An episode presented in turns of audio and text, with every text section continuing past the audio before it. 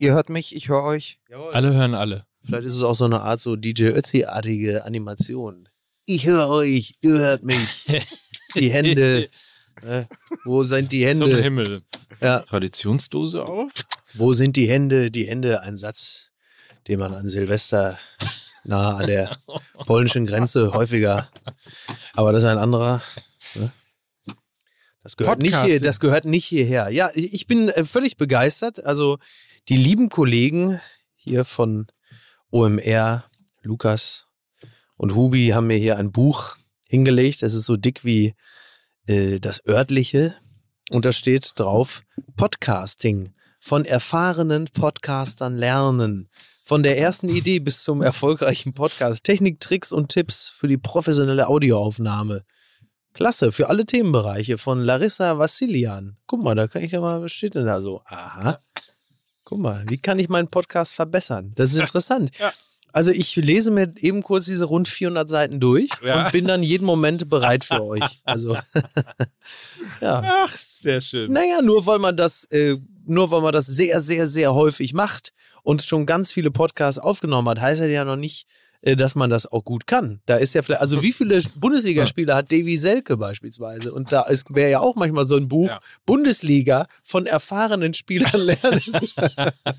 Aber das ist ein anderes Thema. Mir ist gestern wirklich der perfekte, der perfekte Spitzname für Davy Selke eingefallen beim Spazierengehen. Ich bin mir relativ sicher, wir werden ihn gleich hören.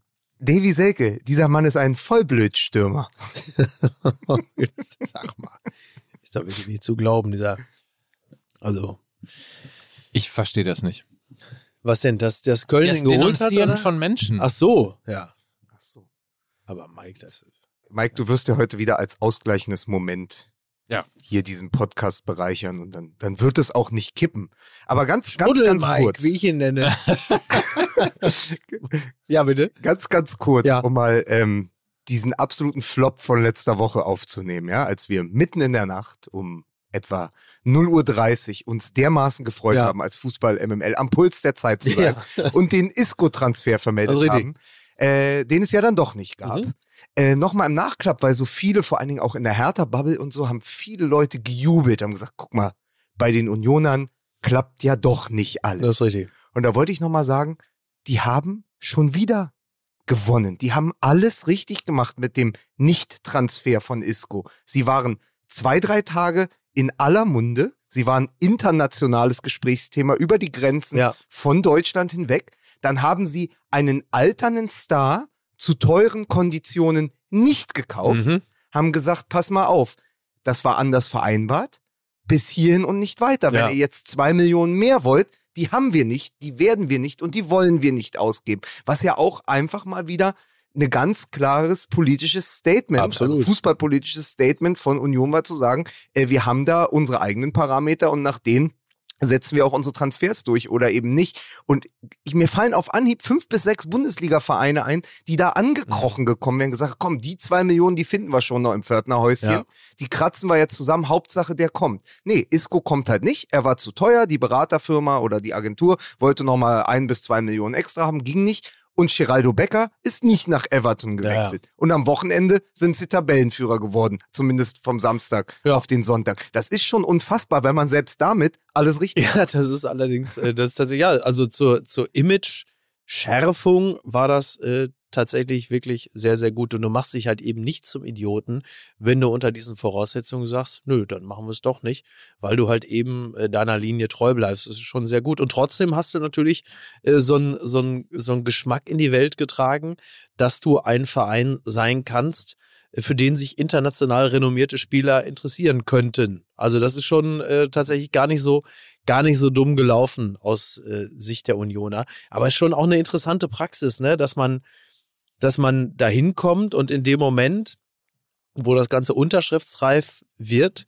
Gehst du davon aus, dass der Druck bei dem Verein schon so groß ist, weil man das alles schon vermelden wollte und, und alle sich einig sind, dass du sagst, ach komm, in der Situation verlangen wir nochmal mehr, das werden die schon machen, weil sie haben es ja schon verkündet und dann sagen die, nö, also so nicht. Aber das ist doch auch mal wirklich ein hervorragendes Angenehm. Zeichen, auch so in die, in die Gegenwart Genau. des Fußballs, in die Fußballwelt hinein zu sagen, nee, wir nicht. Ähm, die Süddeutsche hat dann geschrieben, äh, die Eisernen lassen sich nicht verbiegen. Mhm. Ich sage eher, äh, Runert, die Eisernen, sie haben Eier aus Stahl. Ja, ja, absolut. Also sehr, sehr gut. Und äh, da hat die Hertha äh, wahrscheinlich gejubelt äh, irgendwie. Nur bei der Hertha wäre es natürlich so gewesen. äh, Sie wissen auch, wie das ist, wenn man für Millionen einen verpflichtet, der dann nicht spielt. Aber in diesem Falle Bei der Hertha hätten sie in dem Moment den Agenten noch zum Sportdirektor gemacht. Vielleicht- Gesagt, komm, du kriegst ja auch noch einen Job von dem Geld, was wir nicht haben. Vielleicht haben sie bei Hertha auch einfach nur gejubelt, weil sie überhaupt mal wieder jubeln wollten. Das ist Kann richtig. ja auch sein. Ja, das ist richtig. Äh, In diesem Zusammenhang habe ich noch eine klitzekleine Frage in meiner Eigenschaft hier als Buchhalter von Fußball ja, MML. ja. Wer hat eigentlich den Privatjet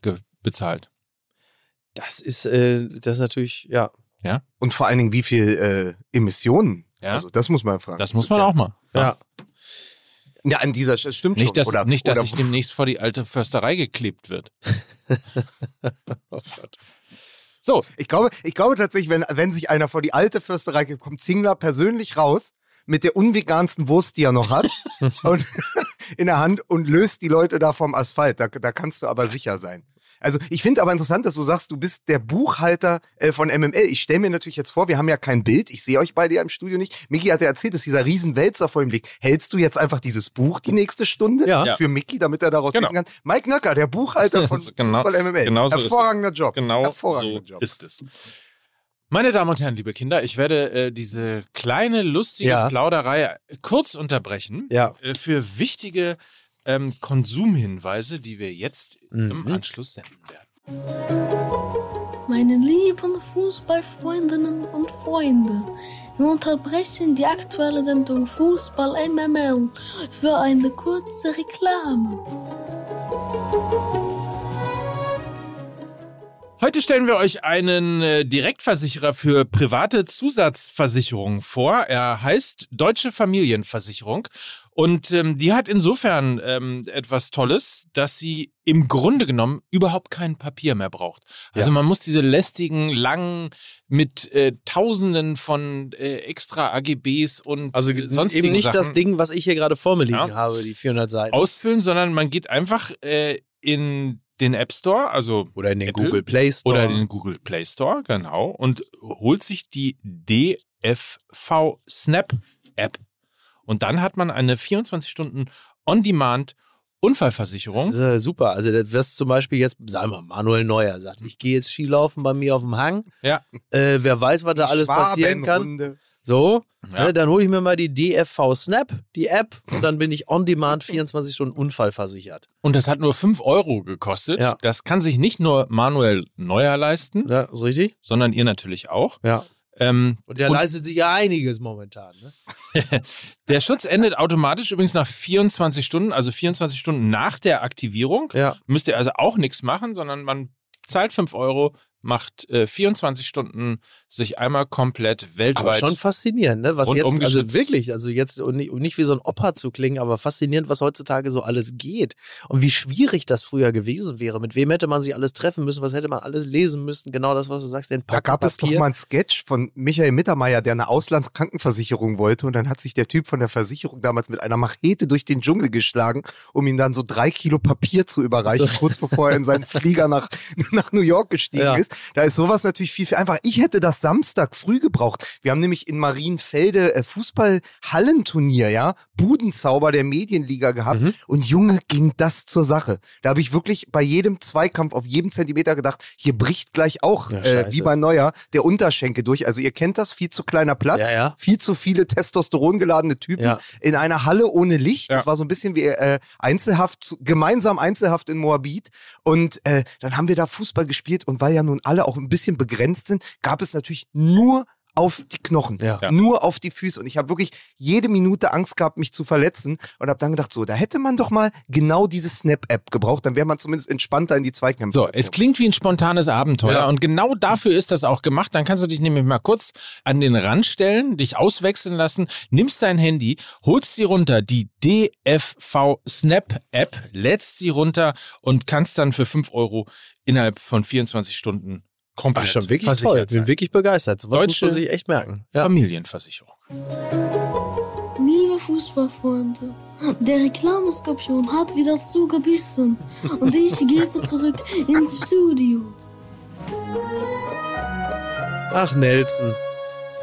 Ist einfach wirklich. Von wem ist Nelson eigentlich? Nelson ist Ja. der Sohn von äh, Nathalie Kudiabor, der äh, Filmproduzentin und äh, ein treuer Hörer von uns und äh, ist also, wie ich finde, äh, Deutschlands bester Werner Hansch-Imitator in der U16-Klasse.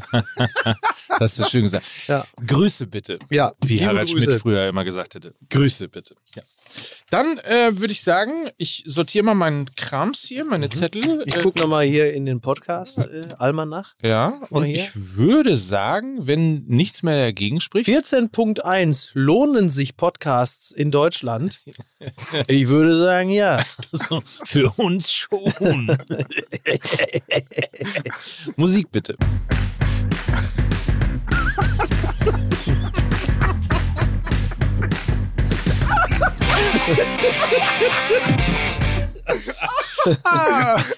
Das ist ein Ich Quatsch. schwöre, ich habe mal so ein Bild, Bild im Kopf gehabt, in der Sekunde, als Mickey Beisenherz das vorgelesen ist, wie ihm einfach so ein dritter Hoden gedroppt ist. Mit so einem, mit so einem Pelzmantel. Lohnen sich Podcast. Hier ist der. Mann, der aus dem Dschungel einen dritten Hoden mitgebracht hat. Bitte begrüßen Sie Mickey Beisenherz. Ich äh, grüße ganz herzlich und verweise hier, äh, mir gegenüber sitzt der Lukas Cordalis von MML. Mike Nöcker. Warum bin ich das? Weil ich als Dritter raus bin. Ich Ne? wollte. Ja, so, Oh. Oh, Oh, sehr gut, sehr gut. Hm, nicht schlecht. Ja. Äh, begrüßen Sie bitte in Berlin der Mann, äh, der sich mit der, Wa äh, mit der veganen Wurst heute ausgepasst Also. hat. Hier ist Lukas Vogelsang. Danke, danke. Ja. Ich, hätte, ich hätte ja gesagt, äh, um den direkt den Übergang zu machen, hier ist Mike Nöcker. Er ist der menschgewordene Reklamierarm von Fußball MML, Ja. weil es ja auch darum geht. Aber ganz, ganz kurz, ne, weil ich weiß ja, viele der Hörer haben heute, also einige haben eingeschaltet, weil sie wissen, wir werden über Manuel Neuer sprechen. Ja. Einige haben natürlich auch eingeschaltet, um zu erfahren, was ist da eigentlich los in Erkenschwick. Ja, Was Das ist, ist- in Ecken? ja, wir wir ist- ja. schalten vielleicht ganz kurz zu Ja. diesem Fußball-MML-Brennpunkt ja. äh, mit der Bitte, sich kurz zu fassen. Vielleicht das schon mal. Das ist leider, das ist leider nicht möglich. Aber Schalten wir jetzt nach Kastrop Rauxel zu unserem Ruhrpott-Experten und Korrespondenten Miki Beisenherz. Was ist los in Erkenschwick?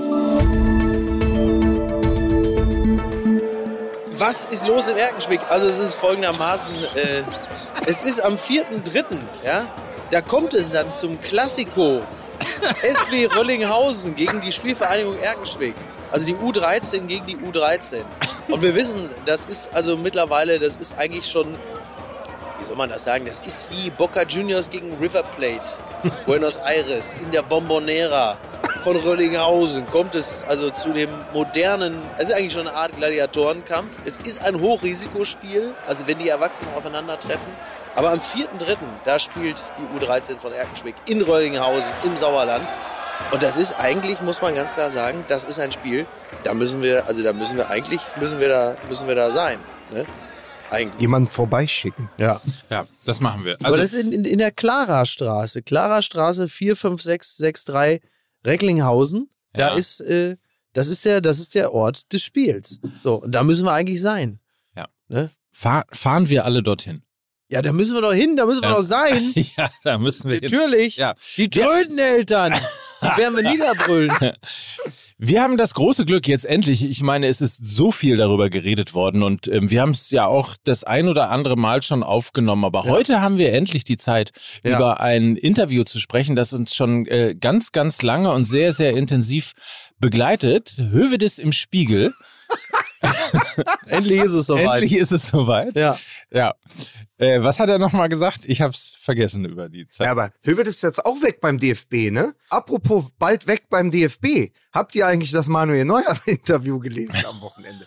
äh, Junge, Junge, Junge, weißt du, was ich als erstes gedacht habe? Ich habe natürlich sofort an Philipp Lahm gedacht. Ja.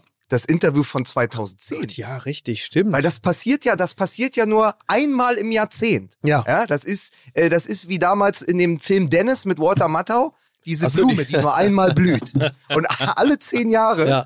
gibt es ein Interview, was an der Pressestelle des FC Bayern vorbeigeführt wird. Passt ja übrigens auch sehr gut, dass diese Blume Titanwurz heißt, ne? das bringt mich ja. Das ist unglaublich, was man da lesen muss. ne? Äh, ja, interessant. Also, dass der sich da so in die Karten gucken lässt, äh, da die Motorhaube so weit aufgerissen wird, äh, fand ich, äh, fand ich spannend. Also auf vielen Ebenen natürlich Ja. spannend. Ne? Zunächst erstmal hat man ja das Gefühl, Manuel Neuer seit vielen, vielen Jahren ja eher ein Torwart-Roboter als ähm, ein Torwart. Gefühlsmensch. Als ein Gefühlsmensch. Und sich da so zu öffnen und wirklich zum ersten Mal auch so, ja, so ein bisschen was Persönliches, Mhm. was Emotionales ähm, von ihm zu erfahren, fand ich grundsätzlich erstmal ähm, sehr schön, dass er es gemacht hat. Und das ist ja immer, also über Gefühle zu reden und all die Dinge, das kommt ja in Deutschland selten gut an. Ja, das ist richtig. Gut, kam jetzt in diesem Fall auch nicht so gut an. Nee, die, also die Betriebsabläufe wurden dadurch natürlich erheblich äh, gestört. Ja. Aber das knüpft ja ein bisschen an das an, was wir hier im Podcast ja auch schon gesagt haben, dass die ähm, Freistellung von Tapalovic das mögliche Ende der Ära Neuer einleiten. Also was ja zumindest, äh, und offensichtlich ist es Neuer ja ähnlich gegangen, äh, was die Empfindung angeht, dass das von einer schwindenden Hausmacht kündet, wenn jemand wie Tapalovic entlassen wird. Denn das war ja nun offenkundig sein, sein wichtigster Mann im Verein. Und wenn man den in der Phase, in der Neuer gerade keinen Zugriff auf den Verein hat, da er verletzt äh, ein bisschen abseits steht, wenn man in dem Falle seinen wichtigsten Mann entlässt, dann signalisiert das ihm mutmaßlich, huch, hier geht gerade äh, die Ära zu Ende, beziehungsweise mein Standing, um es mal ein bisschen neutraler äh, zu formulieren, mein Standing hat also massiv gelitten. Und ich büße hier gerade wahnsinnig an Einfluss ein. Und das geht mit der Vermutung einher, ähm, dass ich hier nicht mehr so wichtig bin und für die Zukunft man offenkundig anders plant. Also anders kann ich das, kann ich das ja nicht erstmal nicht lesen, was die Entlassung von Tapalovic bedeutet.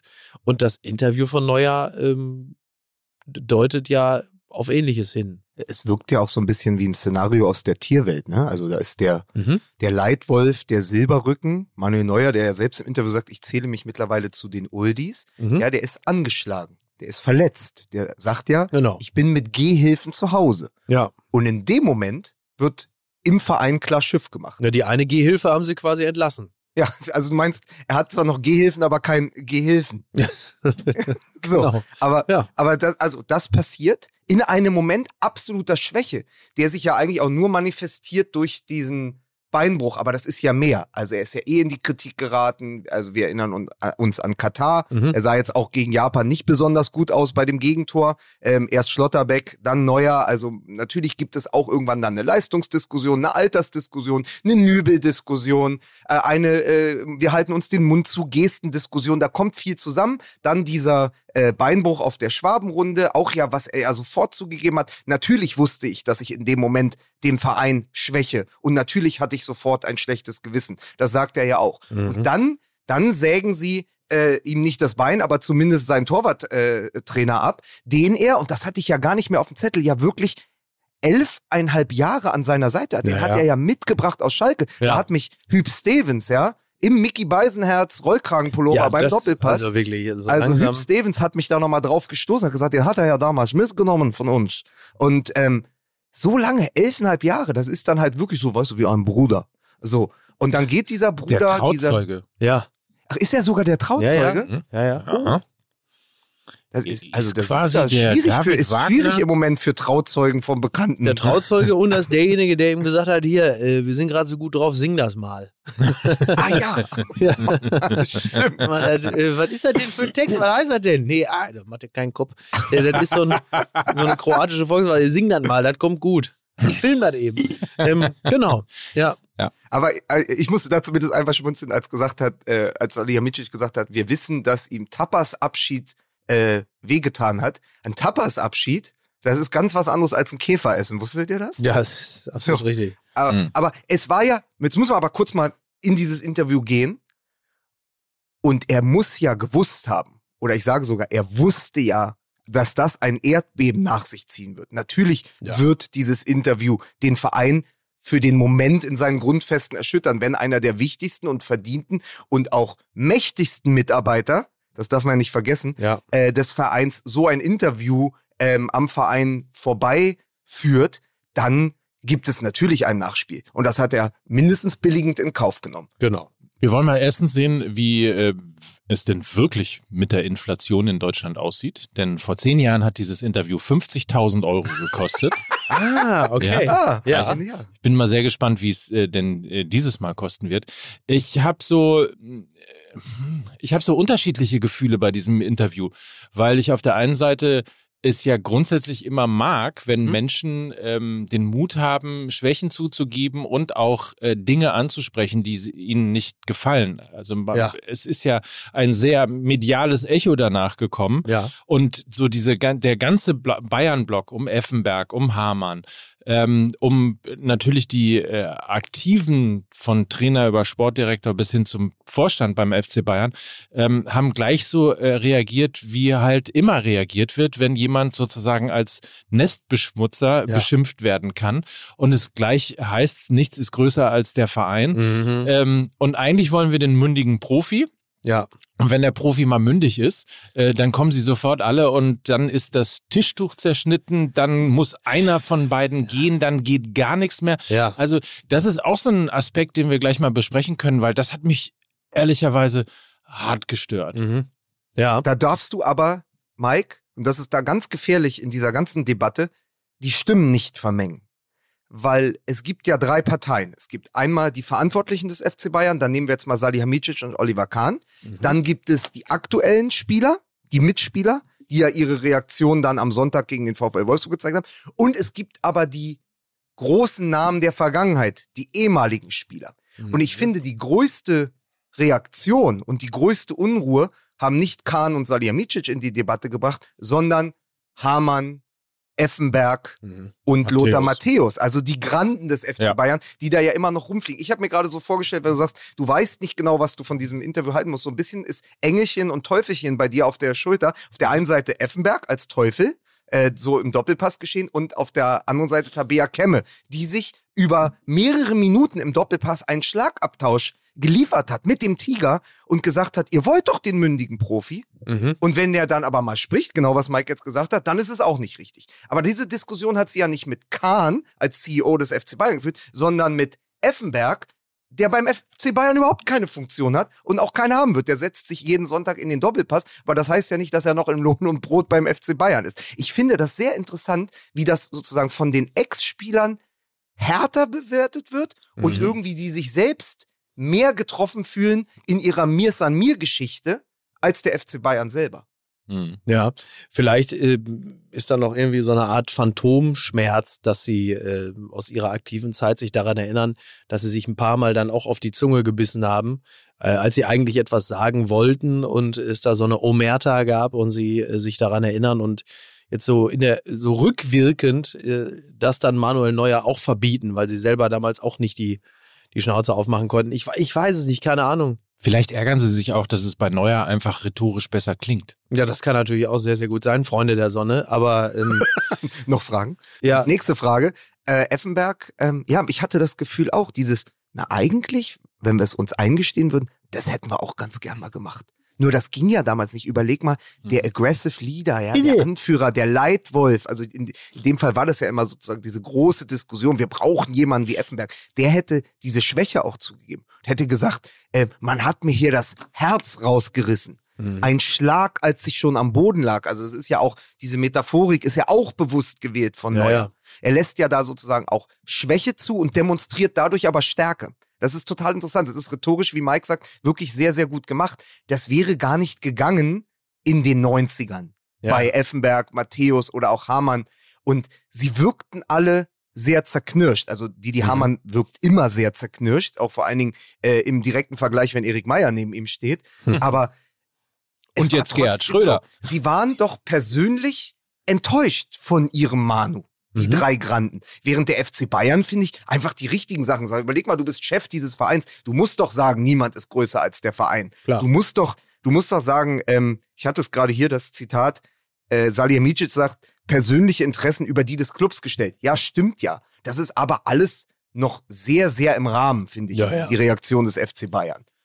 Ja, gut, dass du es nochmal eingeordnet hast. Hast natürlich völlig recht. Äh, das habe ich ein bisschen äh, verschwimmen lassen. Aber ähm, es kommt dann natürlich auch noch dieses mediale Echo, dazu. Ne? Das nimmt dann die Bild auch gerne auf und dann gibt's das Nagelsmann oder Neuer. Einer so, genau. muss gehen. Ja, genau, die, genau. Die, die sind ja natürlich halt happy, wenn man da so, so Konflikte dann nochmal zusätzlich aufmachen kann. Ne? Ja. So, ich meine, ja, klar. Also. Der Fußball. Ist ja immer auch ein Brennglas der Gesellschaft. Ich oh. wollte gerade oh. sagen. Oh. So. Und wenn man das mal über, übersetzt und das wirklich Brennglas der mhm. Gesellschaft ist, ist es natürlich ein fatales Zeichen, dass man einfach äh, in Deutschland den Mund nicht aufmachen darf, wenn man, wenn einem etwas nicht passt äh, und man dann dafür gleich gemaßregelt wird und einer von beiden muss dann am Ende gehen. Das ist ja sozusagen die kausale Kette, die aus dem Boulevard dann gemacht worden ist. Und wenn man das überträgt in die Gesellschaft, ist das das falscheste Signal, was man überhaupt aussenden finden kann. Genau, genau. Wenn, wenn, man sein, wenn man sein Herz öffnet und dem Arbeitgeber gegenüber äh, Kritik äußert. Aber da natürlich ähm, Fußball ähm, der Politik dann auch gar nicht so unähnlich ist, in der natürlich dann halt eben dass, dass ein, ein leitender Angestellter gegenüber äh, dem, dem Chef oder der Chefetage gefälligst intern alles äußert und nicht extern, äh, dann wird es natürlich sanktioniert, weil man möchte ja nach außen hin auf jeden Fall Geschlossenheit symbolisieren. Das, das kennen wir am ehesten ja auch aus der Politik. Also ja. wenn die Außenministerin irgendwie Panzer verspricht und der Bundeskanzler sagt, eigentlich wollte ich keine liefern, dann wird das natürlich intern auch besprochen. Man sagt, du hältst jetzt mal schön die Schnauze. Ähm, der Chef bin ich und hier äh, keiner ist größer als äh, die Ampelkoalition. ähm, so funktioniert es ja. Man will ja Harmonie nach außen hin äh, signalisieren und Stärke. So, und die, die, die kommt natürlich nicht rüber, wenn du einen leitenden Angestellten hast, der sagt, ähm, ich bin überhaupt nicht mit dem einverstanden, was meine Vereinsführung da gerade äh, veranstaltet und mit, mit, mir dann auch gemacht hat. Ist, Aber ist, es ist nicht Manuel Neuer möglicherweise der Wolfgang Kubicki des Fußballs? so sieht es nämlich aus. dann sollten wir uns mal zu Hause bei ihm treffen und Kriegsfilme mit ihm schauen. genau, zur Entspannung. Aber es ist ja auch ein Zeichen der Stärke, wenn die Mir Samir Bayern an einem Sonntag mit so viel Störgeräuschen dann nach Wolfsburg fahren zu ihrem ehemaligen Trainer Nico Kovac mhm. und dort trotz schlechterer Expected Goals Statistik, trotz weniger gelaufener Kilometer und weniger geführter oder gewonnener Zweikämpfe einfach 4 zu 2 gewinnen ja. mit Toren von Coman und einem Jahrzehnt-Solo von Musiala und einfach da rausgehen und sagen, pass auf, wir haben vier Tore geschossen, wir haben guten Fußball gespielt, wir sind im Moment die Eventbude der Liga, nach wie mhm. vor. Da kann Dortmund machen, was sie wollen, aber wir sind der FC Bayern. Wenn wir vier Tore schießen wollen, schießen wir vier Tore. Das fand ich so spannend, weil die Mannschaft wirkte so überhaupt nicht beeindruckt mhm. oder beeinflusst von dem, was da drumherum passiert. Und das spricht ja dann auch wieder für Nagelsmann und Salihamidzic. Also die Interviews, die ich gelesen habe, oder zumindest die Zitate, die ich gelesen habe, von den beiden waren, naja, jetzt gibt es eine Sache mehr, die wir mit Manu besprechen müssen. Wir müssen uns ja eh zusammensetzen. Tja. Was passiert im Sommer? Was passiert mit Sommer? Was passiert über den Sommer hinaus? Was passiert mit Nübel? Die haben ohnehin eine extrem lange Liste an Gesprächsbedarf. Jetzt setzen wir uns halt nochmal hin und sagen, was war das eigentlich mit dem Interview da, Manu? Und wie können wir als FC Bayern-Familie, die du selber beschwörst, das tut er ja auch in dem Interview, die du selber beschwörst, wie können wir das lösen? Nagelsmann sagt das Gleiche. Wir werden uns da intern zusammensetzen. Und dann hält er die Truppe so zusammen, dass die eben nicht wie der FC Hollywood dann 1 zu 3 verliert, sondern 4 zu 2 gewinnt, obwohl sie über weite Strecken nicht die bessere Mannschaft war. Und das fand ich klasse. Also, dass so ein Thomas Müller eine ganz andere Reaktion zeigt als ein Stefan Effenberg, ist für mich eigentlich ein Ausdruck der Stärke des FC Bayern aus diesem Wochenende heraus und dann wiederum nicht nur ein Reklamierarm, sondern auch ein Fingerzeig an die Konkurrenz. Vielleicht ist einfach die individuelle Klasse im Kader des FC Bayern äh, zu groß, als dass so stimmungsmäßige Eintrübungen äh, überwiegen. So, also das mag ja sein, dass die Stimmung vielleicht gar nicht so gut ist und dass es auch vielleicht die ein oder andere Grüppchenbildung gibt. Die einen sind eher für Neuer, die anderen sind eher für Nagelsmann und den Rest des Vereins. Und trotzdem ist die Klasse einfach so groß, der einzelnen Spieler, Musiala und so, die, die Spielfreude, dass dann ähm, das erstmal als Überlackierung taugt. Die Frage ist das Warum? Warum jetzt? Warum so scharf? Und wenn wir einmal mhm. sozusagen in den gesamten Ablauf gehen, wie das alles entstanden ist, dann stand am Anfang ein Nübel-Interview im Sportstudio, mhm. wo er die Bayern insofern kritisiert hat, weil er gesagt hat, ist noch niemand von mir vom, vom FC Bayern nach Monaco gekommen mhm. und hat mal geguckt, wie es mir geht oder wie es hier läuft genau. und so weiter und so fort. Genau. Was er mit als einen Grund dafür definiert hat, am Ende wollte die AS Monaco ihn auch nicht gehen lassen, aber was er mit als einen Grund dafür ja, definiert vor allem hat. Tapalovic hat ja keinen Kontakt zu ihm aufgenommen, genau. weil, wie es vielleicht seine Aufgabe gewesen wäre. Weil der Nübel die Lieder nicht singen wollte. So war das. Und dann kam ja eben relativ schnell die Reaktion auf dieses Interview, äh, dass man gesagt hat, das werden wir intern besprechen. Ja. Und dann ging es relativ schnell, Schlag auf Schlag sozusagen. Also zunächst erstmal äh, Schlag auf äh, Waden und Schienenbein ähm, beim mhm. aktuellen oder jetzt gerade verletzten Trainer, äh, verletzten Torwart. Also bei er war ja schon verletzt. Neuer. Also Nübel war ja vor drei Wochen. Also er war ja schon verletzt. Er kam, er kam äh, versehrt, also emotional versehrt aus Katar, bricht sich dann das Bein Genau. Dann kommt Nübel, der über Wochen als. Äh, ah ja, stimmt. so rum was. Ja, genau. Nicht nur als, also als Nachfolger, wie soll man das überhaupt nennen? Er war ja schon der Nachfolger, dann ist er geflüchtet, weil Neuer gesagt hat, wenn ich fit bin, spiele ich immer. Ich gebe dem nicht mal die vertraglich vereinbarten 10, 15 Spiele im Pokal und äh, oder ja. irgendein Freundschaftsspiel. Ein, ein Neuer spielt immer. Dann wird Nübel aber von seiner äh, Beraterfirma im Sportstudio platziert, um auch mal zu sagen, hier, das ist der. Ihr habt den noch nie gehört. Der ist auch groß der hat auch weiße Sneaker an und eine lässige Hose dazu und hat ein paar gute Zitate äh, aus dem Fürstentum mitgebracht. Dem hört ihr jetzt mal zu. Und in dem Moment sieht ein Manuel Neuer noch, doch ganz klar, und der, dafür ist er lang genug dabei. Der ist jetzt 38, glaube ich, 37 oder 38. Der ist Weltmeister. Der sieht, okay, hier schwimmen mir doch jetzt die Fälle davon. Ich kann nichts machen. Ich bin immobil. Ich äh, kann als Bayern Torwart gerade keine Leistung zeigen. Ich kann aber auch kaum darauf antworten. Die Debatte entgleitet mir, weil sie an mir vorbei geführt wird. So, und in dem Moment hat es mich erinnert, dieses Interview im Kleinen, an das, was Michael Jordan mit The Last Dance gemacht hat. Als die ganze Debatte also mit LeBron, LeBron als ja. The GOAT übergekocht ist, ist LeBron James vielleicht doch größer als Michael Jordan, hat er die Netflix-Doku freigegeben. hat gesagt, so, und jetzt zeige ich euch mal, wer ich wirklich war als Spieler. Und wenn ja. du dauernd nur siehst, jetzt kommt der Sommer, der ist da auch ein guter Bayern-Keeper, Trapp verlängert in Frankfurt, ist ja auch eine Schlagzeile des Wochenendes gewesen, ist vielleicht Trapp die Nummer eins. Ter mhm. Stegen mhm. hat jetzt irgendwie 15 oder 17 Spiele zu null, ähm, also der Kronprinz Ter Stegen hat jetzt 15 oder 17 Spiele zu null gespielt ja. in Barcelona. Du hast dauernd diese Nachfolgerdebatte in der Nationalmannschaft nach Katar, bei den Bayern mit Nübel, mit Sommer. Also es kocht über und du kannst nichts tun. Dann setzt du dich hin und sagst, rufst Raphael Honigstein an, den du wahrscheinlich seit Jahren kennst, rufst Philipp Seldorf an von der SZ und sagst, komm die Athletic, komm Süddeutsche Zeitung, wir setzen uns jetzt einmal hin, ich bin noch da. Und das hat ja funktioniert. Ja, das kann man wohl sagen, ja. Interessant ist aber trotzdem, warum der FC Bayern so schnell nach dem Interview, du hast völlig recht, äh, die Verletzung war natürlich vorher, warum ähm, der FC Bayern so schnell nach diesem Nübel-Interview reagiert hat und den Torwarttrainer entlassen hat. Also, und das offensichtlich ohne Rücksprache mit Manuel Neuer zu halten. Das ja. ist ja ein, zumindest mal ein, ein Vorgang bei einem Torwart, der eine so große Wichtigkeit hat, der so viele Erfolge für den FC Bayern festgehalten hat, quasi. Ja ja, zumindest etwas, wo man sich ja, mal fragen darf, warum eigentlich. Ja, aber da muss ja dann, da muss ja dann offensichtlich ähm, beim FC Bayern schon seit einiger Zeit ähm, der Plan in der Schublade gelegen haben, wir müssen jetzt langsam mal diese Phalanx um Manuel Neuer aufbrechen, denn hier werden wir sonst keine, hier wird nichts gedeihen im Schatten von Neuer. Und wir müssen jetzt langsam an die Zukunft denken. Und äh, dieses unverbrüchliche Duo Tapalovic-Neuer, sorgt halt dafür, dass Jungtalente wie Nübel beispielsweise vergrault werden und hier wir relativ bald ohne eine echte Nummer eins dastehen, weil wir niemand anderen aufbauen können, weil dieser Tapalovic beispielsweise, das kann man sich ja vielleicht, wenn man so ein bisschen Menschenkenntnis hat oder so, dann kann man sich das ja vielleicht auch im Aktiven so ein bisschen vorstellen, wie das läuft. Also du bist jetzt irgendwie ein junger Torhüter, du bist vielleicht die 1b oder die 1c. Also jetzt lassen wir mal Ulreich beiseite, der scheint ja sehr genügsam zu sein und macht da auch keinen großen Stress, aber dann kommt vielleicht ein anderer, ein junger, ambitionierter Torwart und sieht dann halt die ganze Zeit Tapalovic und Neuer da äh, abbrowen und äh, Fistbumpen und äh, abklatschen. Und du merkst, ich habe hier überhaupt gar keine Möglichkeit, äh, Fuß zu fassen, weil die interessieren sich gar nicht für mich. Die kommen da auf den Platz, die, die geben sich Handshakes und sagen, hey, Manu, hey, Toni, hey, hier so rum, rummännern. Und du selber denkst ja, aber ich würde doch auch gerne hier so ein bisschen gefördert werden und du hast gar keine andere Ja. Chance.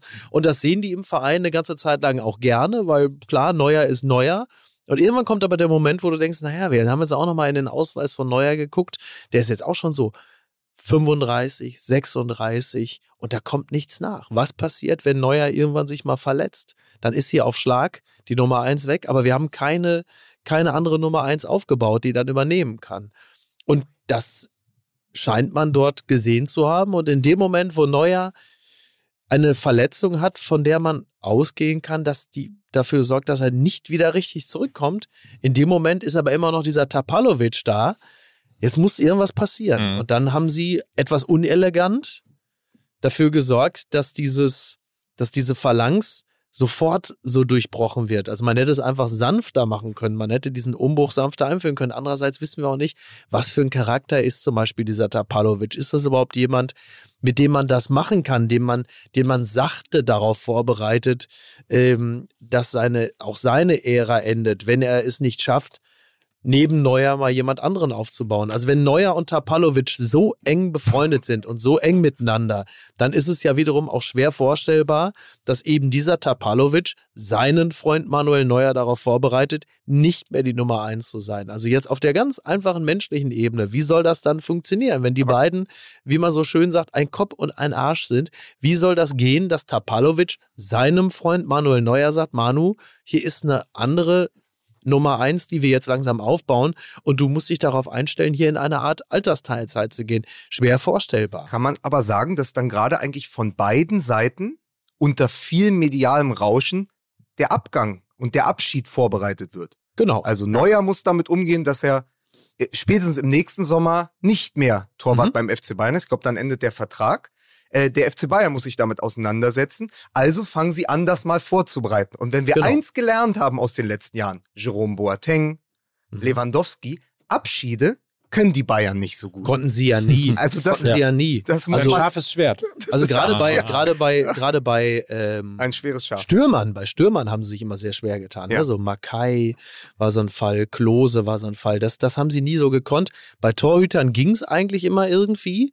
Also glanzvolles Ende. Oliver Kahn, das war, das war à la Bonheur, würde ich mal sagen. Aber da, da gilt doch das alte Pelé-Zitat, der bei seinem Abschied damals aus New York gesagt hat, es ist viel leichter, eine Karriere zu beginnen, als sie zu beenden. Tja. Und, Ja, und das ja. stimmt. Ja. Ich, ich wollte aber nochmal auf ein Bild, mir ist was eingefallen, ähm, weil du gesagt hast, die brown dann da so ab und das ist einfach total unfair. Mhm. Ich stelle mir das Torwarttraining beim FC Bayern von Tapalovic mit Neuer und den anderen so vor, bisschen so, komm, wir machen jetzt mal Buchstabierwettbewerb um die Nummer eins. Manu, komm mal her, buchstabier mal Ei. Und dann so, hier, Früchtel, komm mal her, buchstabier mal Ambiguitätstoleranz. genau. Ja, so in etwa, ne? So irgendwie, hey ihr, hey ihr, könnte ich vielleicht auch mal. Was, wer bist du denn? So, einfach mal völlig immer sich umdrehen. Hau ab hier. Interessant übrigens, dass das, und das vielleicht das letzte Wort auch dazu, ähm, dass dieses Unumstößliche, was es ja immer war, ne? Es ist ja egal, wie gut die anderen äh, Torhüter zum Beispiel Mhm. in der Nationalmannschaft gewesen sind, also Ja. Kevin Trapp beispielsweise, Ter Stegen über Jahre, ähm, egal wie gut die waren und egal wie möglicherweise gerade nicht so gut in einer Saison Manuel Neuer war, am Ende war immer Neuer gesetzt. Genau. So, das auch außer die Diskussion gab es nur in der Öffentlichkeit, aber niemals äh, Mhm. quasi in der Hierarchie des, des äh, DFB oder der Nationalmannschaft. Ja. Und ähm, so unumstößlich diese Diskussion, diese Torwartdiskussion ja immer über Jahre gewesen Mhm. ist, so quasi gegensätzlich epochal bricht sie gerade so hart zusammen. reißt es ja. ab. Ne? Ja, ja. Aber vielleicht geht's auch nicht anders. Also es ist ja nur eine Koinzidenz, aber dann wieder auch kein Zufall, wiederum auch kein Zufall, dass Frankfurt, also Krösche, sendet ja klare Signale gerade. Also erst wird der Vertrag verlängert mit Trapp und in der, ich glaube, in der Pressemitteilung stand, Zitat von Krösche, damit haben wir den derzeit besten deutschen Torhüter langfristig an uns gebunden. Und dann, nachdem das Interview äh, von Manuel Neuer veröffentlicht war, hat Krösche nochmal nachgelegt und hat gesagt, so, und jetzt gehe ich auch davon aus, dass Kevin Trapp die Nummer eins in der Nationalmannschaft ist. Da be begehren ja jetzt andere auf. Absolut. Ja. Eine Sache aber noch, um das wirklich abzuschließen. Es ist ein Wahnsinns, eine Wahnsinnsantwort aus diesem Interview total untergegangen, weil sie nicht um den FC Bayern ging, aber um etwas, was schon lange, lange bei uns schwelt. Das würde ich gerne nochmal vorlesen, weil es auch ein Gruß nochmal an die Nationalmannschaft ist und an alle Journalisten und Wegbegleiter. Es war es ist so ein bisschen so, das war so mittendrin in diesem Interview. Äh, da fragen, fragen Seldorf und Honigstein, es gab nach dem Aus in, in Katar auch eine Debatte über das Quartier. Es war die Rede von einer Wohlfühloase und zu viel Urlaubsstimmung. Und dann sagt Neuer, man malt sich hinterher immer die Welt, wie man sie am besten zum Ausgang eines Turniers passt. Es wird ja immer erzählt, wie toll die WM 2014 gewesen sei. In Oh. Wahrheit hatten wir Probleme in den meisten Spielen. Und unser Quartier in Campo Bahia war nicht fertig, als wir angereist sind. Bei mir hat's reingeregnet. Morgens ab 6 Uhr war die Tierwelt zu hören. Kanarienvögel oder Affen. Es war wie im Urwald. Das will ja keiner hören. Ich persönlich habe bei der WM 2018 in Watutinki besser geschlafen. Ach, witzig. Das ist doch schöne Grüße. Ja. An alle, ne, die gesagt haben, ach, Campo Bahia, ne, ach, wie toll. Das, das war ja, der, der Geist vom Campo Bahia hat uns 2014 äh, auf den Gipfel in Rio getragen und Watutinki war die absolute Hölle. Und und Manuel Neuer sagt, boah, Watutinki war das geil mit diesen russischen Securities, ne, da hat wenigstens kein, kein Kanarienvogel und kein Affe mich morgens um fünf geweckt. So, ich unterbreche uns ja ungern hier, ne? Das Ja. äh, wirklich, aber wir müssen noch mal ganz kurz, wir müssen noch mal ganz kurz und vielleicht können wir dabei auch auf Manuel Neuer eingehen. Bitteschön. Mein MML. Man stelle sich nämlich vor, man äh, ist an Krücken beispielsweise in seiner Wohnung unterwegs und schafft es mal gerade vom Sofa bis in die Küche, Ja. aber zum Beispiel gar nicht runter äh, nach Rottach äh, zum Ja. Einkaufen, Ja, zum, zum, zum Edeka. Beispiel. Ne? Ja. Zu, oder zu anderen. Die FC Bayern Kantine ist natürlich auch momentan Ja? nix. Bitte So. lass ihn da nicht rein. Ja. Der, soll mal ein bisschen zur Besinnung kommen, ja? Manuel So Neuer, lange- wie Bildzeitung, Manuel Neuer mit Kantinenverbot bestraft. Gib mir den Ausweis weg. So. Und wenn man jetzt aber auch nicht unbedingt möchte, dass man irgendwie eine Pizza nach der anderen äh, sich bestellt, Man ist ja schließlich nicht Niklas Süle beim BVB, sondern bisher immer noch Manuel Neuer. So. sondern auch Lust hat, ein bisschen selber kreativ zu werden Genau. und eben zu kochen, dann ist Genau. HelloFresh, glaube ich, Ja. unser Partner HelloFresh, Ja. äh, eine wirklich gute Adresse dafür. Ja, das kann man nur wirklich sagen. Ne? Da kann man der Kreativität freien Lauf lassen, aber halt eben auch, also nicht, nicht aber, sondern vor allem halt eben auch sehr viele unterschiedliche Rezepte ausprobieren, auch vegan, ne? weil man hat ja auch gewisse Neujahrsvorsätze. Neujahrsvorsätze. verstehst du? Neujahrsvorsätze. Ne, verstehst du? Und äh, da gibt es ja jede Woche, also es gab zumindest im Januar gab es jede Woche fünf neue vegane Rezepte und ich bin mir relativ sicher, im Februar wird das nicht viel anders sein.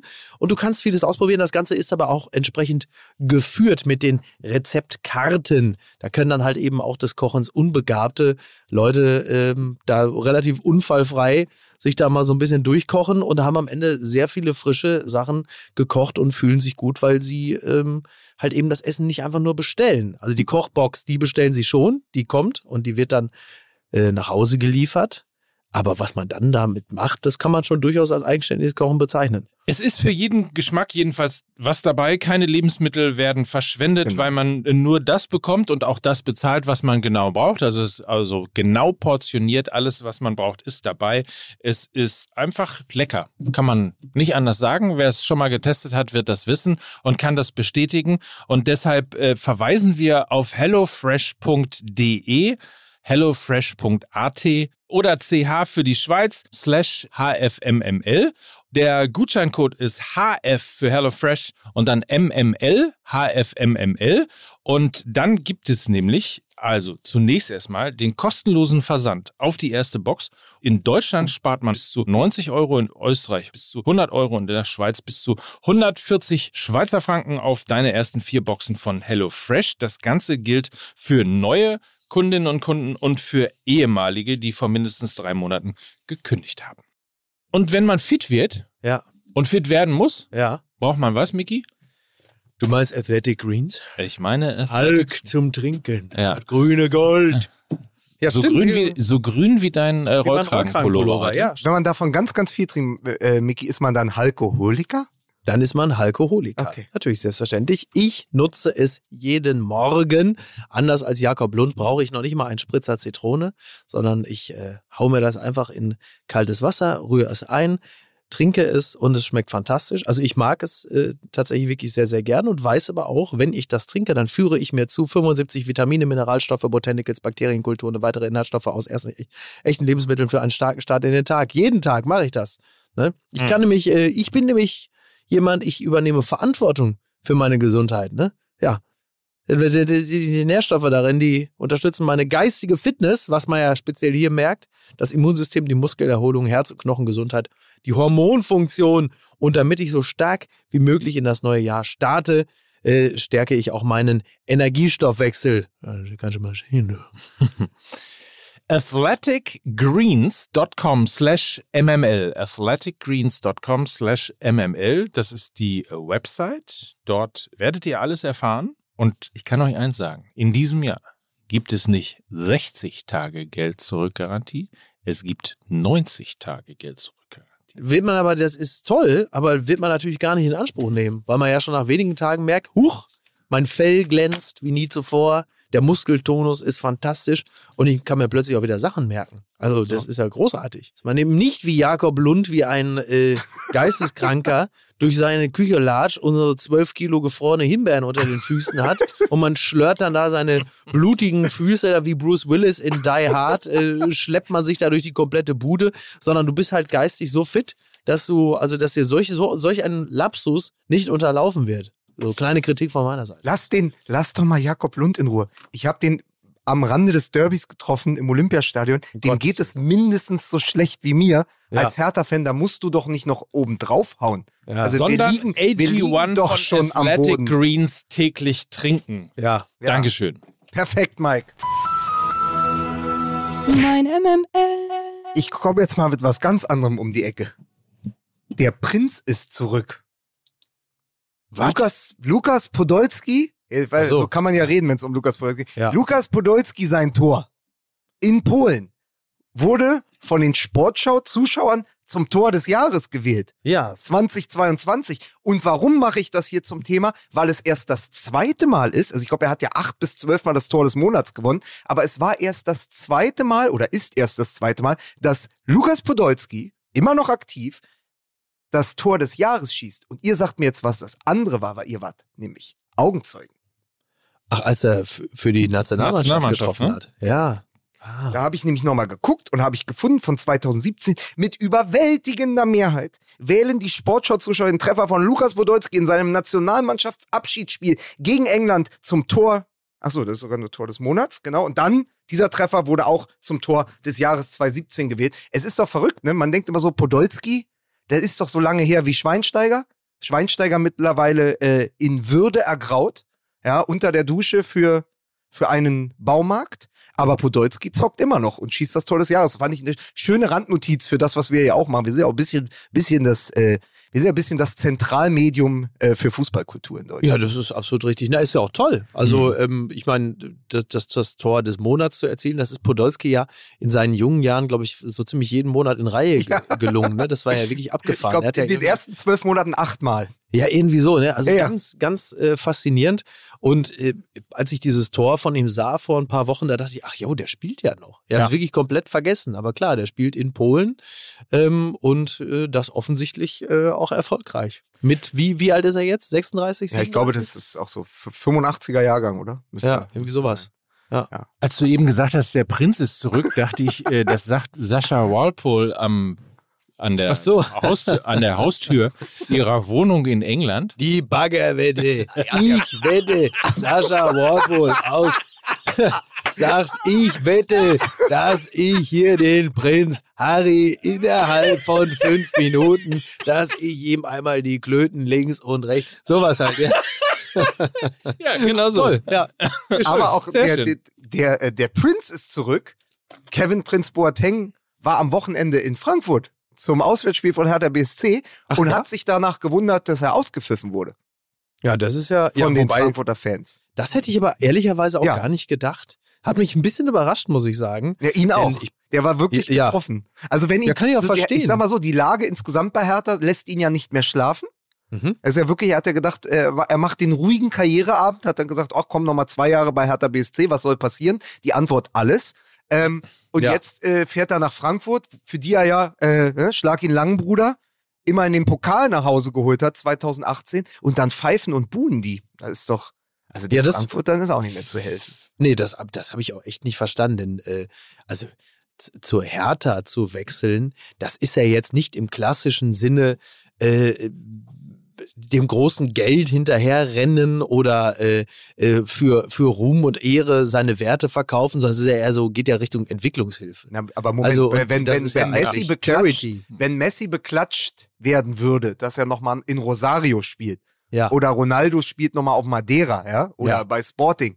Da gibt's dann Applaus, der kehrt zurück zu seinen Wurzeln. Der Ja. Prinz ist ja nun wirklich einfach nur nach Berlin zurückgekommen und hat gesagt, ich will nochmal der alten Dame, ja, Ja. Aus, aus deren Schoß ich einst entsprungen bin, möchte Ja. ich nochmal helfen äh, mit dem, was ich noch begrenzt auf dem Platz kriege, aber vor allen Dingen mit dem, was ich in der Kabine äh, Ja. für sie tun kann. Genau. Aber äh, das war nur so ein Randaspekt, weil wir gerade von, weil von Prinz auf Prinz, aber lassen wir das. Es tut mir leid für ihn. Ähm, die Frankfurter aber wieder, äh, ja, ich sag mal so, die Frankfurter sind noch mittendrin im spannendsten Titelkampf aller Zeiten.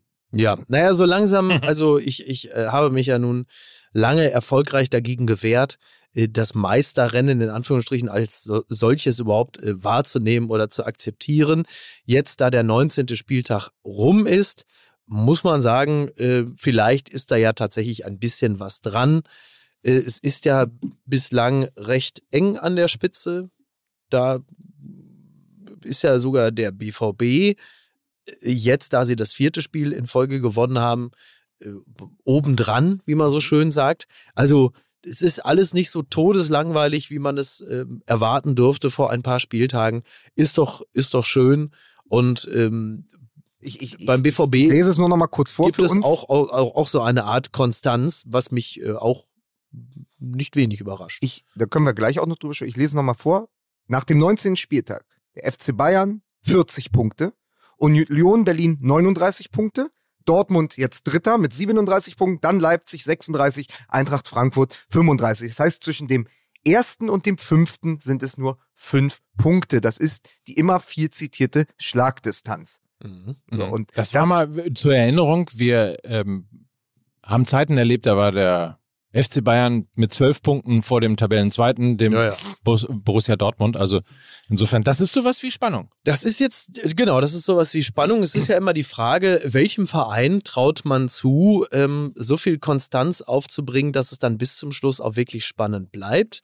Ähm, Spoiler, wir haben das VfL Wolfsburg zugesprochen. ja, ja, ja. Daraufhin haben sie drei Spiele in Folge verloren. das war klar, dass das, sobald wir irgendwie eine Prognose ähm, abgeben, dass das natürlich dann nicht mehr zu halten sein würde. Naja, aber muss, man muss sagen, nach dem achten Spieltag haben wir halt gesagt, siehste, hat der Mickey Beisen jetzt doch recht gehabt, die äh, Wolfsburger werden sang- und klanglos absteigen die Saison. Dann haben sie acht Spiele in Folge gewonnen. Ähm, jetzt, wo wir gesagt haben, ah, na klar, Champions League Teilnehmer nix, ja, jetzt äh, läuft's wieder in die andere Richtung. Also wir Ja. sind da wirklich schon, wir sind wirklich die Idioten am Hebel der Zeit. Das ist äh, wirklich zweifelsohne richtig. Also wenn man von einer Sache wirklich ausgehen kann, dann davon.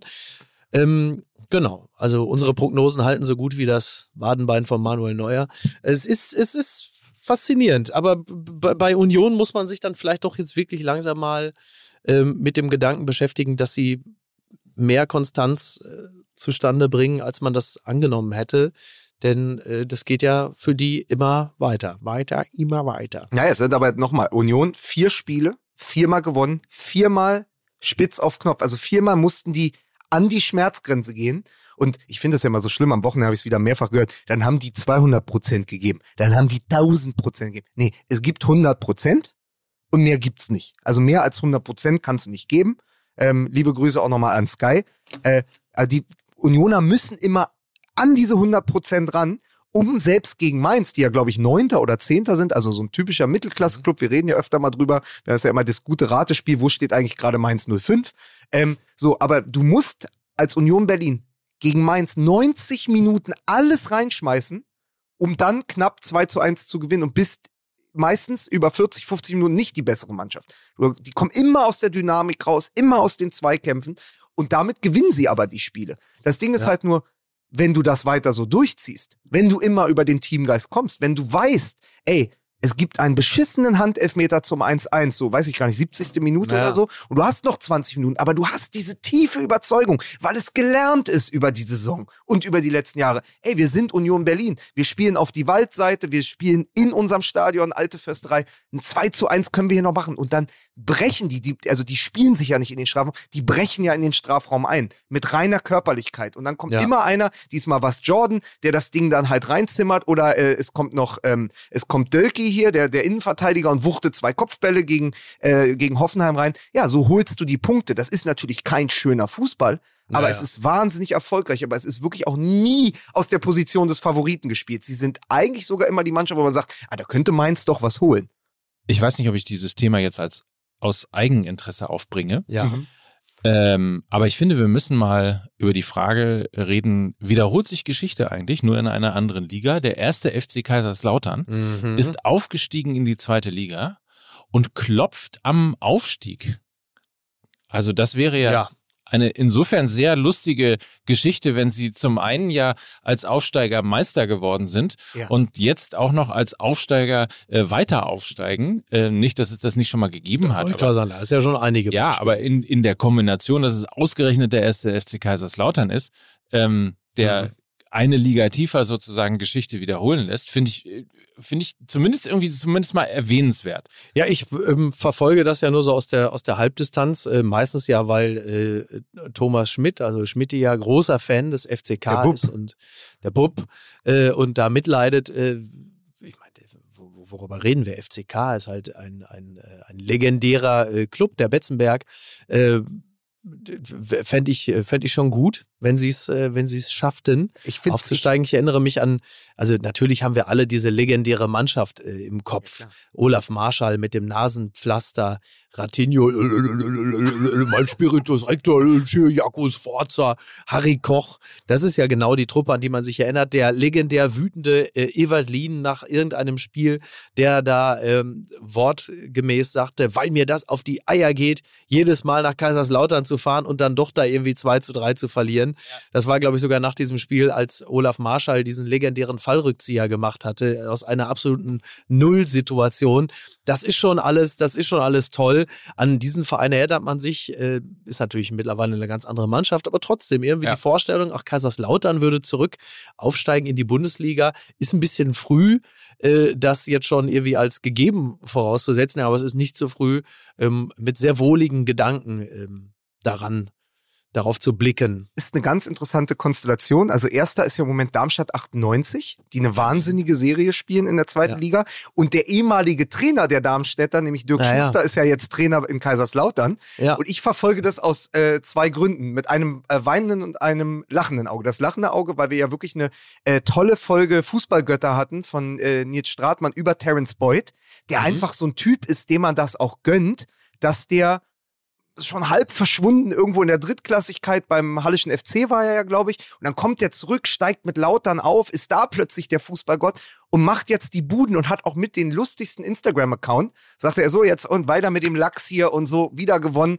und hat so eine Lockerheit, ne? Und steht Ja. plötzlich als Zweitligastürmer wieder da, wo er stehen muss und schießt die, ähm, schießt die Lauderer äh, jetzt äh, in Richtung ähm, Tabellenspitze. Das ist schon eine ganz geile Geschichte. Weinendes Auge aus härter Sicht, weil das Einzige, worauf ich mich gerade noch freuen kann, ist, falls wir absteigen, dass wir nächstes Jahr geile Spiele haben auf Schalke und beim ersten FC Kaiserslautern. Wenn mir das auch noch genommen wird, weiß ich nicht, was wir in der zweiten Liga zu suchen haben. Dann werde ich lieber durchgereicht. Nein, aber ich will wirklich so, also das ist ja so das Einzige, was wenn du als Hertha-Fan so sitzt und sagst, naja, komm, so schlimm ist die zweite Liga doch gar nicht. Da hast du Ja. Schalke, da hast du Lautern, dann spielst du bei St. Pauli und so. Ja, und jetzt machen die Lauterer sagen, nee, komm, Edge, ihr könnt da ruhig, äh, ihr könnt da ruhig runtergehen, aber dann spielt er am Ende wieder gegen den HSV, ihr Idioten. Ähm, Also- das ist ja auch so eine Geschichte. Also ich habe es ja gerade gesagt, ich weiß nicht, ob ich das aus Eigennutz jetzt hier als Thema aufgebraucht habe, weil natürlich äh, der nächste Gegner vom FC St. Pauli ist der erste FC Kaiserslautern, den Ja. wir um 13.30 Uhr am nächsten Sonntag am Milan bei meinem FC St. Pauli, da spielen Ja, da die. hoffe ich aber, da hoffe ich aber, dass Terence Boyd drei, drei Tore schießt gegen deinen FC St. Pauli. Also das, das, das muss weiter. Da muss der Höhenflug äh, vom äh, ersten FC Kaiserslautern weitergehen. Ja, aber natürlich, es ist doch so, du zuckst doch sofort. Also wenn ich jetzt sehe, am Freitagabend gewinnt Augsburg gegen Leverkusen 1 zu 0. Äh, Berisha, ja, der ja erst, glaube ich, vor ein paar Monaten zum Kader der Augsburger gestoßen ist, äh, schießt irgendwie sein fünftes Heimspiel-Tor in Folge. Und du denkst so, ja, ist halt ganz nett, ist aber halt irgendwie Augsburg.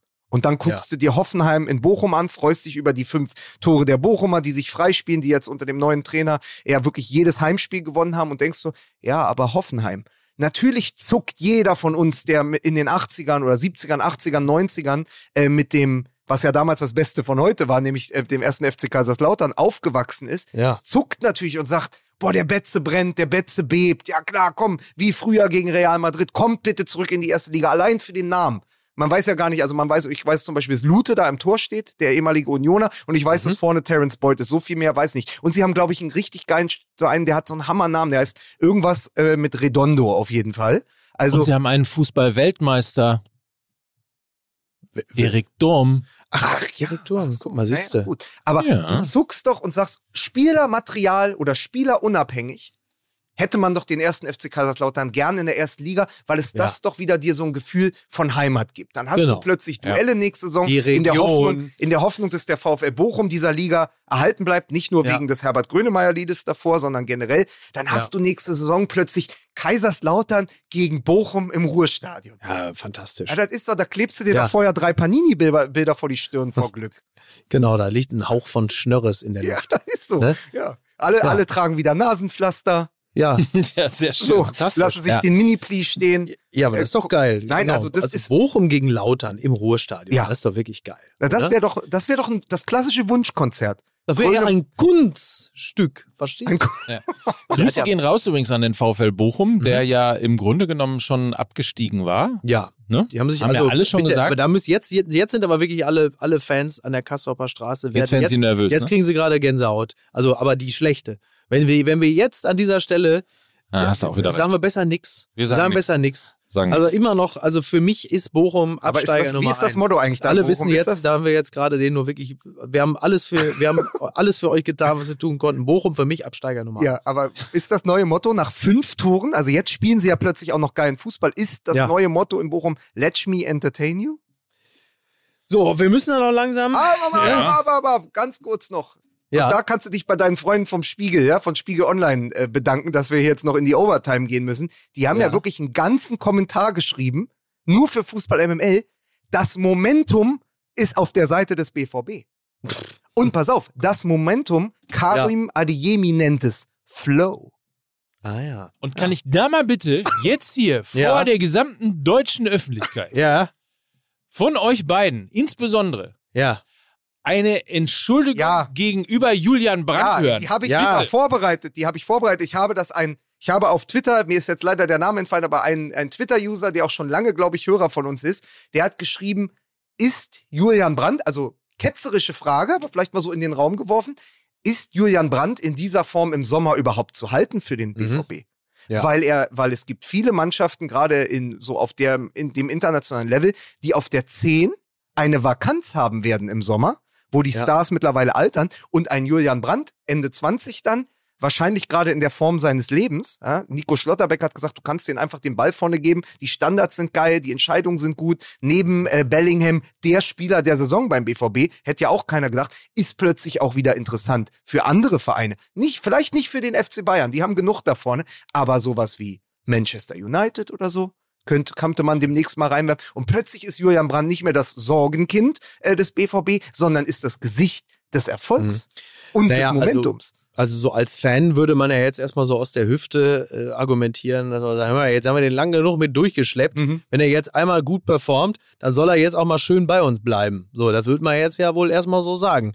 Ähm, aus der etwas nüchterneren äh, Warte möchte ich zunächst einmal sagen, dass ich mich einfach sehr freue, dass er sich ähm, in einer Verfassung befindet, die es ihm möglich macht, diesen Fußball zu spielen und wünsche ihm, weil ich ihn einfach auch als Typen mag, das ist ja ein intelligenter junger Mann, äh, wünsche ihm, dass er in dieser Form bleibt. So, das ist Kann man nicht am Ende auch sagen, da haben die Dortmunder wirklich so viel Geduld bewiesen, dass sie einfach sechs Jahre, oder wie lange ist der jetzt da? Sechs Jahre lang den Nachfolger von Marco Reus aufgebaut haben?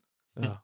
Also zu sagen, komm, der Reus Er ist schon eine ganze Weile da. Ich glaube, Ja, sechs Jahre sind es ich nicht, aber nicht, so aber gefühlte- kommt man Also jeden für Fall. jeden BVB-Fan gefühlte sechs Jahre mit Julian Brandt, weil er dies, er hat die Bälle und die Angriffe so oft verschleppt, dass Ja, einfach in Julian Brandt-Jahren ist er mindestens sechs Jahre beim BVB. Das ist richtig. Und er ja. ist dann aber in der Form natürlich auch der legitime Nachfolger von Marco Reus, wenn er dann irgendwann mal doch die Karriere beendet, dann hältst, hältst du ihn natürlich und hast auf der Position in der Form natürlich. Ne? Das kann ja in zwei Wochen Ja. schon wieder ganz anders sein. Allerdings. Also sagen wir mal so, morgen spielt der BVB im DFB-Pokal gegen Bochum.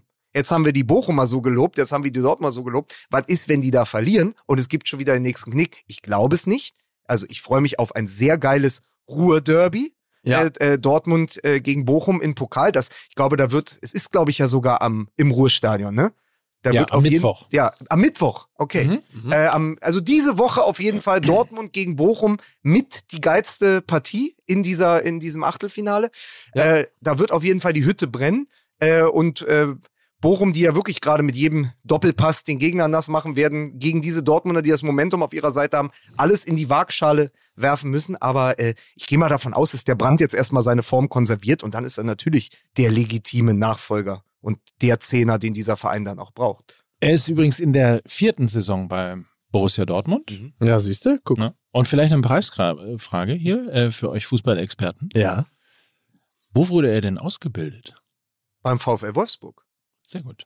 Ah, guck mal. das Und ich glaube auch, dass ich, äh, dass ich jetzt in diese Jubelarie äh, verfallen bin, weil ich sage, er ist potenziell der Nachfolger von Reus. Aber ich glaube, er spielt ja gar nicht unbedingt auf dieser Zehnerposition, die es ja, glaube ich, gar nicht so richtig gibt. Er spielt ja, er ist ja oft, also so habe ich zumindest die Startaufstellung damals, als ich in, Au- gegen Augsburg im Stadion war, gelesen. Er wird ja auf dem Flügel eingesetzt. Also sind Adeyemi, Brandt und Aller spielen, glaube ich, auch. Und dann lässt sich Brandt oft fallen. Also er ist dann auch noch polyvalent. Liebe Oh, Grüße an toll. Lucien Favre. Ne? Also der Junge kann alles. War das genug Entschuldigung jetzt? Absolut, äh, Mike absolut. Übrigens, die schönsten Geschichten erzählt immer noch der Fußball, das ausgerechnet am Ja. Weltkrebstag Ja. Sebastian ähm, Sebastian Sebastian Aller Ja. Seinen ersten Treffer für Borussia Dortmund Ja, schießt. das ist schon wirklich sehr, sehr schön. in, in, inklusive ja auch äh, der Aktion, die es äh, vorher gegeben hat, also wo ja explizit nochmal ähm, unter Eingriff ist die beste Verteidigung, wo explizit nochmal ähm, über Vorsorge beim Thema Hodenkrebs geredet worden ist äh, und dann tatsächlich ähm, macht er das Tor. Da hatte er natürlich auch einen riesen Impact, aber er hat, ich glaube, er hat auch einen riesen emotionalen Impact. Also wenn man einen Grund finden möchte dafür, dass Borussia Dortmund jetzt plötzlich in Schlagdistanz ähm, des FC Bayern liegt auf dem dritten Platz und alle Spiele in dieser Rückrunde bisher äh, gewinnen konnte, dann ist das auch die Rückkehr von Aller. Einmal Naja, fürs klar. System, weil Ja. du weil du diese Lücke, diese riesen Lücke, die Haaland gerissen hat, jetzt Ja. zum Beispiel zumindest adäquat und einigermaßen gut füllen konntest, so wie es ja auch für den Sommer gedacht war. Du hast plötzlich den Neuner, den die ganzen feinen Füße, die da um ihn herum spielen, brauchen. Also das ist ja wirklich Ja. der Anker für dieses schwimmende System. Und auf der anderen Seite natürlich dieses, ey, der Sebastian ist zurück. Sowas setzt ja auch Kräfte frei in so einem Kader. Der Einzige, der im Moment einen relativ entspannten und dadurch aber für ihn vielleicht auch beschissenen Job hat, ist übrigens Anthony Modest. Ja, das ist äh, Ja. wohl, wohl. wahr. Ansonsten adäquat und Adeyemi, ne? Ja, Ja, auch. ich, darf ich jetzt? Ja. Jetzt darf ich, ne? Immer wenn, ich, immer wenn ich ein schlechtes Wortspiel habe. Ich wollte übrigens ja, noch der, darauf wenn, hinweisen. immer wenn ich gehen würde, immer wenn du ein schlechtes Wort, wäre ich Ja, schon nach den sagen. ersten drei Minuten raus hier. Ja? Ich wollte übrigens nochmal darauf hinweisen, dass, äh, weil wir ja Weltkrebstag hatten Ja. und weil ich mir, äh, dir ist es vielleicht aufgefallen, aber ich bin dir sehr dankbar, dass du es noch nicht gesagt hast. Ich habe mir ja quasi von einem führenden ehemaligen Fußballfunktionär die Nase geliehen. Ja. Also zur Erklärung, ist ja ein Podcast, deswegen könnt ihr das nicht sehen. Meine Nase ist relativ rot. Ja, Ähm, auch das ist Hautkrebsvorsorge. ja. Äh, insofern, wenn wir schon mal dabei sind, wenn wir schon mal über das Thema Krebs äh, reden, die beste Verteidigung gegen Krebs ist auf der einen Seite der Eingriff, auf der anderen Seite natürlich die Vorsorge. Also Ja. Leute, geht zur Vorsorge. So, bitte. Oder? Der letzte, der das gesagt hatte, war Manuel Neuer. Und jetzt siehst du, was er davon hat. Ne? So. Jetzt hast du das alles Jetzt wieder ist so, kaputt. Jetzt jetzt pass auf, als wieder Wiedergutmachung, als. Wiedergutmachung für Cancelo Culture letzte Woche Ja. Äh, mit durch, äh, weil der Titel ja dann doch Randal im Sperrbezirk war. Hast Ja. du denn mal so außer Lameng einen schönen Titel, wo da alles, was wir in dieser Sendung, in dieser Folge besprochen haben, äh, und Manuel Neuer, wo das so super auf den Punkt gebracht, du bist doch, du bist doch Medienzar, du bist doch Wortspielkönig. Hast du vielleicht jetzt so einen aus der Hüfte, den ich gleich mitnehmen kann, wenn ich den Text schreibe? Wieso doof oder was? Wo soll der denn jetzt herkommen? Oder möchtest du stattdessen vielleicht dann doch noch den Wagner zu Manuel Neuer vorlesen? Komm, also Ja, zum okay. Schluss. Aber da muss ich jetzt wirklich mal langsam los. Ja. Ne? So, Ja. pass auf. Also, So, Freunde, also das ist. folgendermaßen. Lieber Manuel Neuer, ich denke, es ist Ihr 37. Geburtstag, der nächste März. Ich denke so gut. 37 ist kein Alter, aber für einen Hochathleten wird es nicht mehr lange gehen. Das ist, als wenn sich eine alternde Diva die müden Augen tuscht. Manuel Neuer hasst das Gefühl, ein sterblicher Torhüter zu sein. Deshalb schlägt er um sich. Er führt Krieg. Eine immense Aufregung hat ihn erfasst. Er ist fünffacher Welttorhüter, Weltmeister, Champions League-Sieger, zehnmal deutscher Meister. Das ist mal der Part, wo er einem sein eigenes Leben erklärt. Er erwartet Respekt. Er vermisst den Respekt. Es ist, als würden Tauben sein Denkmal beschmutzen. Der FC Bayern hat seinen Torwarttrainer entlassen. Für Neuer war es, als hätte man mir das Herz herausgerissen. Was wir ja gerade leben, ist ein Schicksalsroman. Der große Held, der große Absturz, ein wilder Kampf. Was bleibt, wird die Erinnerung sein. Neuer als Delfin, wie er herausjumpt und Unhaltbare hielt. Lieber Manuel Neuer, sind Sie das noch heute? Mit 37? Herzlichst, Ihr Franz Josef Wagner. So. 37, die Quersumme ist ja 10 und davon die Quersumme ist 1. Ich glaube, das beantwortet alles. Ich denke, Wahnsinn. Das, ich denke, Mike, das ist wirklich, damit hast du dich als Verschwörungstheoretiker ganz nach vorne katapultiert. Ja. Ich bedanke mich ganz herzlich. Wünsche Ich mich noch einen auch. schönen Und Lebensabend. ich habe, mir Äh, ist ich der Titel los. eingefallen. Ne? Oh, Lukas ist der Titel eingefallen. Was denn? Mir san reklamier. Mir san reklamier. Ja, reklamier. hervor. Ja, so, also. Tschüss. Ne? Gute Reise. Schöne Woche. Schaut auf unserer Website vorbei, fußballmml.de. Da gibt's noch äh, das ein oder andere Spannende zu kaufen. Ähm, die letzten Flaschen Rüdiger Vollkorn und Wolfram Wodka und natürlich auch die Zeitlupen von Lukas und die WM und ich von Gerhard Waldherr. Ansonsten hinterlasst überall ein Like und ähm, schaut vor allen Dingen mal rein bei der Spieltagsshow, präsentiert von unserem Partner Brillux Radio auf Instagram, TikTok und YouTube. Am Wochenende war unser Reporter Matthias Esch gemeinsam mit Heiko Wasser beim Spiel des BVB gegen Freiburg. Ganz interessante Bilder und vor allen Dingen viele, viele Fanstimmen. Ja, der Matthias Esch, der hatte Wasser dabei. In diesem Sinne, eine schöne Woche. Tschüss, Mike. Tschüss, Lukas. Und den Daily nicht vergessen. Bis dann. Ciao.